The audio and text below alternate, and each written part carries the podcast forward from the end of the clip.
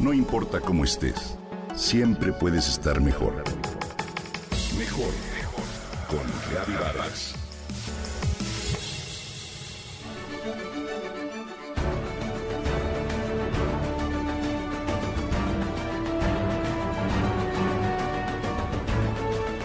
Cuando Alberto y Lucas se animan a lanzarse por un acantilado en una vespa casera, Alberto increpa a gritar a todo pulmón la frase Silencio, Bruno, en un intento por callar las vocecitas negativas que viven en el interior de Luca a causa de sus inseguridades. Silencio, Bruno. ¡Fuerte! ¡Silencio, Bruno! Silencio, Bruno. ¡Silencio, Bruno! Silencio, Bruno. ¿Todavía lo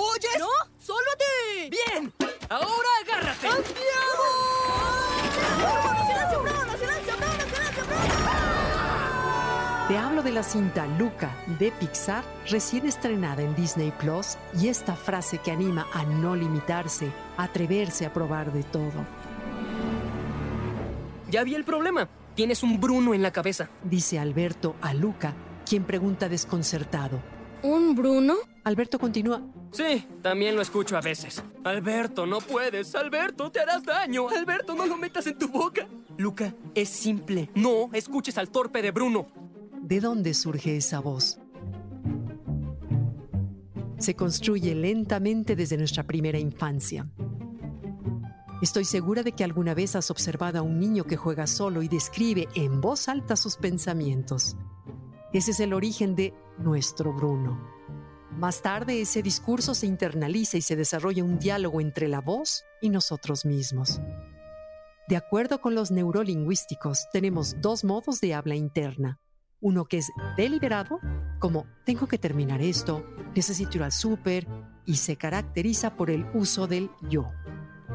El otro, Bruno, se basa en el tú y se encarga de autorregularte. Todos tenemos en mayor o menor medida un Bruno en la cabeza que nos genera cierta inseguridad. Es una crítica interna que nos lleva a un diálogo negativo que incluso puede ser despiadado con nosotros mismos y puede impedir que hagamos lo que nuestro corazón ansía. En Luca, presentan de manera muy gráfica esa vocecilla interior y la forma de acallarla. La mayoría de las personas somos buenas para limitarnos, para rechazar comentarios positivos y enfocarnos en lo negativo.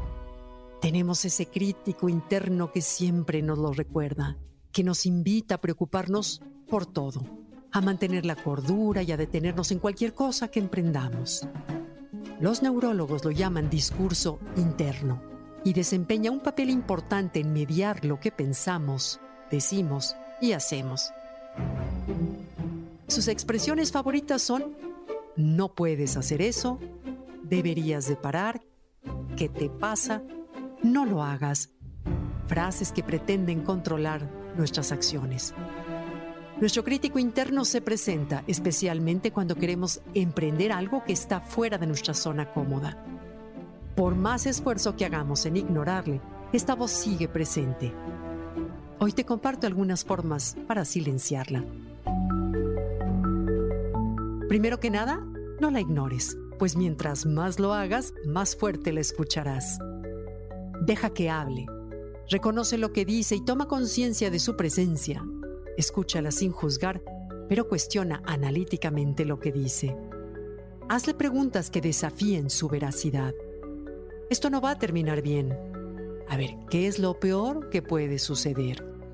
¿Qué le contestas a esa voz crítica que te dice que eres inútil?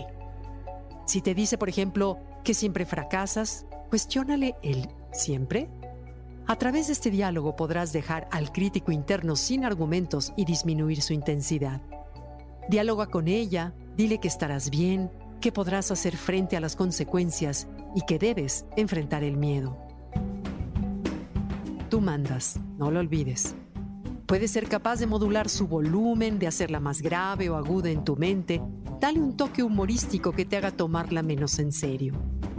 Diviértete con ella, Sé consciente de sus limitaciones y si de plano no para, simplemente dile en tono fuerte, silencio Bruno. ¡Sí! ¡Sí! Tu cara, Bruno!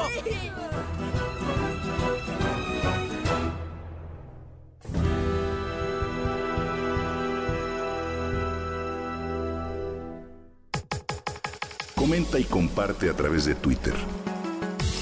No importa cómo estés siempre puedes estar mejor. Mejor, mejor, mejor. Con Gaby Vargas.